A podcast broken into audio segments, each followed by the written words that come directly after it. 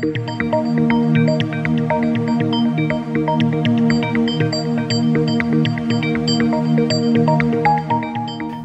horizonte de hoy de Ramón Pérez Maura.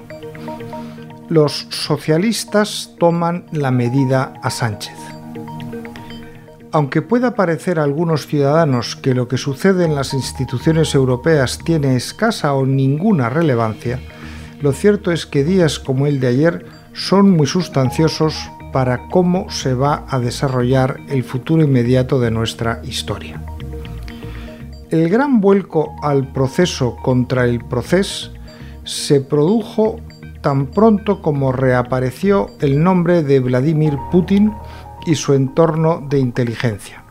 Sánchez y quienes le rodean juegan con el autócrata ruso como quien tiene un comodín. Un día acusa a la independentista catalana y aliada circunstancial Miriam Nogueras de haber tenido conexiones rusas muy peligrosas y otro día intenta encubrir a Carles Puigdemont cuando en el Pleno del Parlamento Europeo se vota una denuncia de la injerencia rusa en el proceso en 2017. Y cuando se somete a votación una enmienda en la que se menciona en ese contexto a Carles Puigdemont, los diputados del PSOE en la Eurocámara rompen con el resto de los miembros del Partido Socialista Europeo y votan en contra de la aprobación. No obstante, se aprobó. Habrá quien crea que esto es una anécdota. No se equivoquen, no lo es en absoluto. Si hay un país y un partido en Europa que tiene clara la toxicidad política de Vladimir Putin, ese es el Partido Socialdemócrata Alemán el otro gran país europeo en el que gobiernan los socialistas. Estoy deseando ver una conversación entre Olaf Scholz y Pedro Sánchez en la que el germano, que manda sobre una nación de casi 85 millones de ciudadanos, le pida cuentas a Sánchez sobre este deseo de encubrir los actos del prófugo de Waterloo.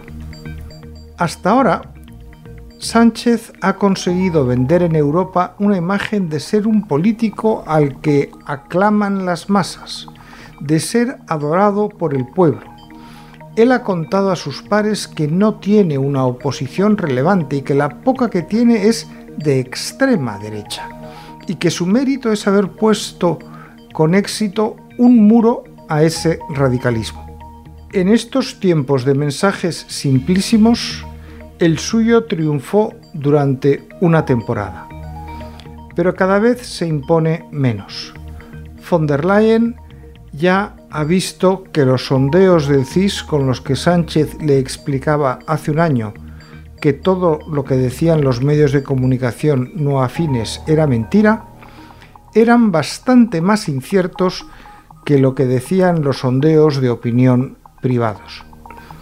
Quizá los institutos demoscópicos no acertaron en las cifras finales, pero es que Sánchez llegó a presentar un estudio en el que se sostenía que el partido más votado sería el PSOE.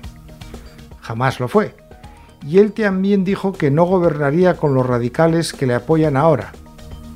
Y sus interlocutores no lo olvidan. Le tienen tomada la matrícula. Sánchez puede despreciar a una amplia parte del electorado diciendo que él no miente, que él simplemente cambia de opinión. Pero no puede decir eso mismo a sus interlocutores alemanes, franceses, italianos o polacos, porque la gente a esos niveles no se toma bien que le llames imbécil. Ayer fue un día importante.